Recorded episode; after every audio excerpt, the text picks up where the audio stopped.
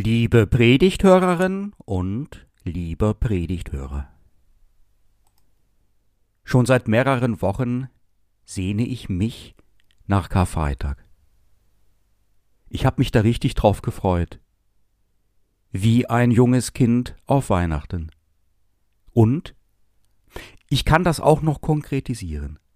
Ich habe mich gefreut auf den Anblick des Kreuzes, hier in unserer Kirche in Mogendorf. Wir haben hier ein ganz ausdrucksstarkes Kreuz in Keramik. Groß und eingelassen in die Wand, nicht sehr tiefendimensional, eher wie ein Gemälde. Der Künstler Wim Mühlendick aus dem Nachbarort hat es gemeistert und überraschend konkret. Der Christus sieht aus wie einer, den wir aus unserem Bekanntenkreis kennen, mit sehr zeitlosen, eher modernen Gesichtszügen. Die Augen sind geschlossen, als ob er schliefe, und die Gesichtszüge sind sehr entspannt, so als ob dieser Mann etwas Schönes träumen würde, etwas besonders Schönes wahrnehmen könnte aus einer anderen Welt. Dieser Moment jetzt, unter diesem Kreuz stehend, die Gemeinde hinweisend auf diesen Frieden, der von diesem Kreuz ausgeht, ja, darauf hatte ich mich gefreut. Dem habe ich entgegengefiebert. Eigentlich will ich jetzt gerne schweigen.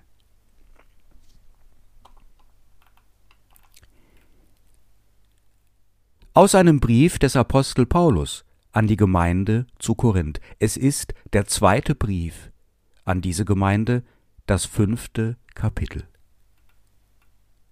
Der Apostel schreibt, Denn wir wissen, wenn unser irdisch Haus, diese Hütte, abgebrochen wird, so haben wir einen Bau von Gott erbaut, ein Haus nicht mit Händen gemacht, das ewig ist im Himmel. Darum seufzen wir auch und sehnen uns danach, dass wir mit unserer Behausung, die vom Himmel ist, überkleidet werden, weil wir dann bekleidet und nicht nackt befunden werden. Denn solange wir in dieser Hütte sind, seufzen wir und sind beschwert, weil wir lieber nicht entkleidet, sondern überkleidet werden wollen, damit das Sterbliche verschlungen werde von dem Leben. Der uns aber dazu bereitet hat, das ist Gott, der uns als Unterpfand den Geist gegeben hat. So sind wir denn allezeit getrost und wissen, solange wir im Leibe wohnen, weilen wir fern von dem Herrn, denn wir wandeln ja im Glauben und nicht im Schauen. Wir sind aber getrost und begehren sehr, den Leib zu verlassen und daheim zu sein bei dem Herrn. Wenn ich diese Worte höre, kommen gleich Bilder in den Kopf von Trauerfeiern, wie Menschen vor mir stehen in dunklen Kleidern mit ernsten Gesichtern, in denen man oftmals Tränen sehen kann. Und es herrscht eine gedrückte Stimmung.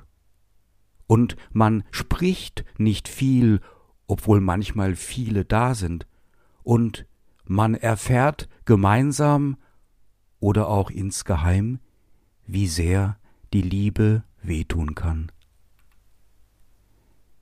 Dann wähle ich gerne dieses Wort von dem Apostel Paulus aus. Besonders dann, wenn, was bei etlichen meiner Gemeindeglieder der Fall ist, der Verstorbene oder die Verstorbene in jungen Jahren flüchten mussten in der Sehnsucht nach einer Heimat unterwegs war.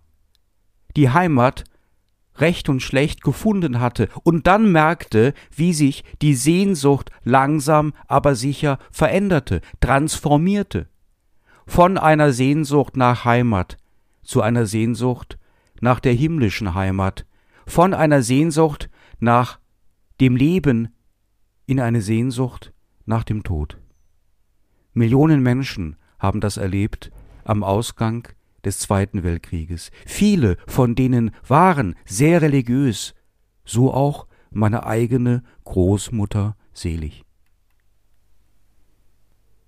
Die Sehnsucht nach dem Tod kannte der Apostel Paulus, der unermüdliche Missionar auf Wanderschaft, der unter die Räuber fiel wie unter gefährliche Tiere, der irgendwann gar nicht mehr versucht hatte, so eine stattliche irdische Heimat zu finden, der Zeltmacher, sondern sein Zelt fand, seine Behausung, seine Kleider, in der Entdeckung einer geistlichen Welt, die sich vom Himmel senkt und die unsere Nacktheit und Kläglichkeit überkleidet.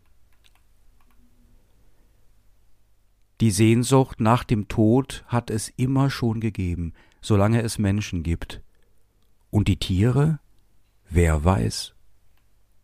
Die Sehnsucht nach dem Tod mag ausgeprägter gewesen sein in der mittelalterlichen Welt, wo es kaum was zu beißen gab.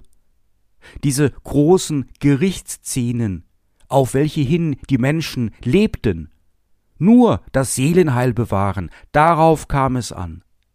Und diese ganzen Gerichtsszenen, welche die Maler in der Renaissance vor Augen warfen, wie Hieronymus Bosch oder Albrecht Dürer, mögen doch auch durchdrungen gewesen sein, weniger von der Angst vor Gottes Strafgericht, sondern noch mehr von der Sehnsucht danach, ihm endlich zu begegnen. Als im Februar der Krieg in der Ukraine begann und sich Gedanken im Gehirn zu jagen begannen nach dem Motto Wer kreiert die düstere Prognose? Da regte sich etwas in mir von Wann ist das alles vorbei? Ich meine, alles. Man war ja schon umnachtet von sehr düsteren Aussichten wegen des Klimawandels und geschwächt von Viren, die uns alle bedrohen seit Jahren.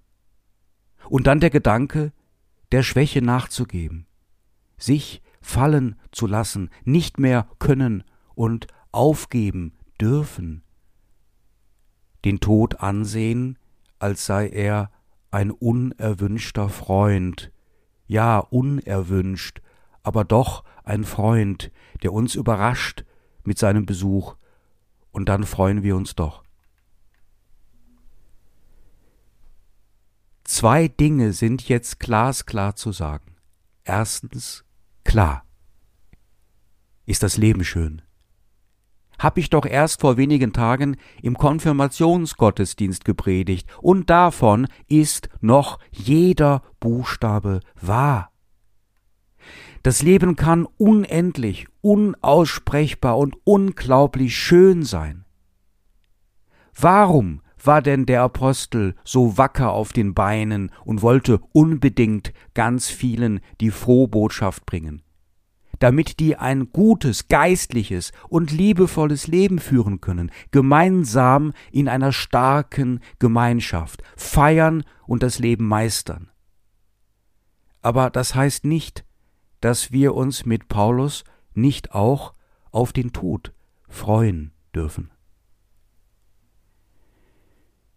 Das hat erst einmal rein gar nichts mit Euthanasie zu tun die in aller Regel sehr kritisch anzusehen ist, besonders dann, wenn man der liebevollen Weisheit von der Ärzteschaft und den Angehörigen plötzlich nicht mehr trauen soll und stattdessen ein Geschäft aus dem Tod machen will mit Gesetzen und Rechten und damit letzten Endes die Habgierigen reich macht und gleichzeitig sich noch das Altersproblem mit der Verkreisung der Gesellschaft vom Hals schafft. Als angenehmer Nebeneffekt, das ist weniger liebevoll und geistreich. In unserer Gesellschaft fehlt ein Jenseitsbezug und es wird viel zu sehr der Tod verdrängt, der eigene und der von geliebten Menschen. Aber der Tod kann ein Freund sein. Das durfte ich erst im letzten Jahr erleben bei meiner geliebten Schwiegermutter. Wenn man versucht, aus dieser Zeitspanne des Lebens alles herauszuholen, was man da auch nur herausholen kann, und meint, es wäre ein Verzicht und ein Defizit und ein Versagen, wenn nicht alles dabei reingepackt und geschafft wurde, möglichst jedes Land bereist wurde, dann kann man doch das Ziel nicht erreichen, denn Ziel, hebräisch El, heißt nicht Welt, sondern Gott. Paulus spricht hier vom Wissen und das gleich zweimal. Das ist ungewöhnlich in einem biblischen Text. Da geht es um Wissen, so? Geht es nicht in der Bibel vielmehr um den Glauben, um das möchte gerne, um die butterweichen Dinge des Lebens in hellblau und blümchenduftig, weswegen man die religiösen eigentlich doch gar nicht ernst nehmen kann. Paulus schreibt wie ein Naturwissenschaftler manchmal ganz hart vom Wissen. Wir wissen, dass es ein Leben nach dem Tod gibt, eine himmlische Heimat, so ist das. Und für die, die daran zweifeln, schreibt er es gleich nochmal. Er weiß, manchmal ist es ganz wichtig, da kommt es darauf an, Dinge des Glaubens auch so zu glauben, als wüssten wir sie. Wir wissen es. Deswegen kann ich in einer Trauerfeier mich auch hinstellen vor die Dunklen und Trauernden, weil ich es auch weiß, wie man es nur wissen kann, und im Grunde weißt es auch du. Hätten wir mehr Todesbezogenheit, dann hätten wir auch mehr Hoffnung. Früher wurden die offenen Särge durch die Städte gefahren, und man hat den geliebten Verstorbenen noch tagelang seine Aufwartung machen können und konnte sie umarmen. Die Angst vor dem Tod macht die Hoffnung kleiner. Ich habe schon viele Leichname gesehen und einige auch in meiner Zeit als Notfallseelsorger. Hässlich und gruselig im Anblick war keiner, nicht einer. Die meisten waren vielmehr so, wie Wim Mühlendick es gemacht hat an dem Kreuz unserer Kirche in Mogendorf, ruhig und friedlich. Wir werden alle sterben, und auch das verbindet uns.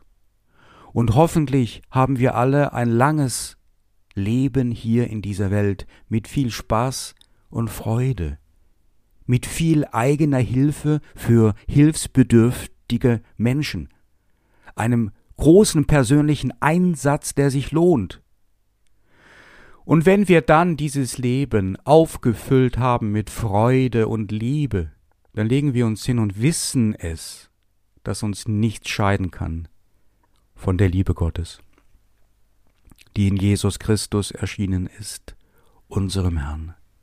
Wir wissen es, denn Jesus Christus hat es uns gezeigt. Vielleicht sollten wir uns schon hier und jetzt anfreunden mit dem Leierkastenspieler. Für Franz Schubert war in seinem Wintergesang am Ende der Leierkastenspieler. Er war es, der uns spielerisch mit Wohlklängen mitnimmt auf den letzten Weg. Der Gevatter Tod.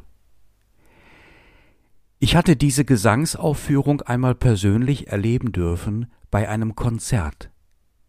Neben mir saß ein alter katholischer Priester, welchen ich kannte aus der Krankenhausseelsorge. Als die Stelle kam mit dem Leierkastenmann, setzte er sich auf seinem Stuhl ganz aufrecht hin und begann sich extrem zu konzentrieren. Ich konnte es neben ihm sitzend deutlich spüren. Ich wagte es nicht, in sein Gesicht zu schauen, bin mir aber sicher, dass er gelächelt hat. Seit Teile der russischen Armee und andere in die Ukraine einmarschierten mussten, um sie anzugreifen, das ist wohl die korrekte Formulierung, schäme ich mich ein wenig, immer dann, wenn ich Kinder und Jugendliche sehe. Da ist so ein Fremdschämen, ganz komisch ist das. Anderen, mit denen ich darüber gesprochen habe, ja, die haben das auch schon an sich bemerkt. Ich schäme mich, dass ich als ein Erwachsener vor diesem Kind und vor diesen Jugendlichen bin, und mir ist so, als ob sie mich fragen würden, ja, was macht ihr Erwachsenen denn da? Was ist denn das? Warum macht ihr das Leben kaputt und die Welt? Warum zerstört ihr ein Teil meiner Zukunft? Das hatte ich auch schon wegen des Klimawandels, aber durch den Ukraine-Krieg ist es nochmal schlimmer geworden. Paulus sagt auch etwas zur Scham. Er sagt, ich schäme mich des Evangeliums Jesu Christi nicht. Denn es ist eine Kraft Gottes, die da selig macht alle, die daran glauben. Denn wer daran glauben kann, der weiß, dass uns nichts scheiden kann von der Liebe Gottes, die in Jesus Christus erschienen ist, nichts, hohes oder tiefes, keine Gefahr, kein Schwert, selbst der Tod nicht. Vielleicht weiß der Apostel Paulus mehr als andere. Immerhin hat er selbst den Auferstandenen gesehen, als ein großes Licht vor den Toren von Damaskus und seine Stimme gehört. Aber ein bisschen was weiß ich auch, und du, und wir alle zusammen. Und übrigens auch viele Kinder, die uns beim Trauern manchmal noch was vormachen können. Es ist gut, wenn wir den Tod nicht verdrängen, sondern mit ihm leben, uns daran gewöhnen, dass wir sterben müssen, mit ihm leben, uns auf ihn vorbereiten und uns darauf vorbereiten, dass sogar die geliebten Menschen sterben, und wenn wir Pech haben, noch schneller als wir. Der Karfreitag ist auch deswegen so wichtig, weil er uns erinnert daran, dass Jesus das A und das O ist, das Erste und das Letzte, und wir auf seine Erfahrungen mit dem Letzten, mit dem eigenen Tod blicken können, was dann doch nicht das Letzte ist. Das Kreuz sollen Sie bitte nicht abhängen. Nicht aus den Schulen und öffentlichen Einrichtungen, auch nicht, weil es ein Marterwerkzeug ist der Römer oder sie gerne nur schöne religiöse Bilder vor Augen hätten oder weil andere vielleicht etwas anderes glauben. Auch für die Andersgläubigen wird es wichtig sein, den eigenen Tod nicht zu verdrängen, sondern zu integrieren in das Leben. Das Kreuz ist uns allen ein Zeichen der Akzeptanz, auch der des Todes. Denn wir wissen, und der Frieden Gottes, welcher höher ist als alle menschliche Vernunft.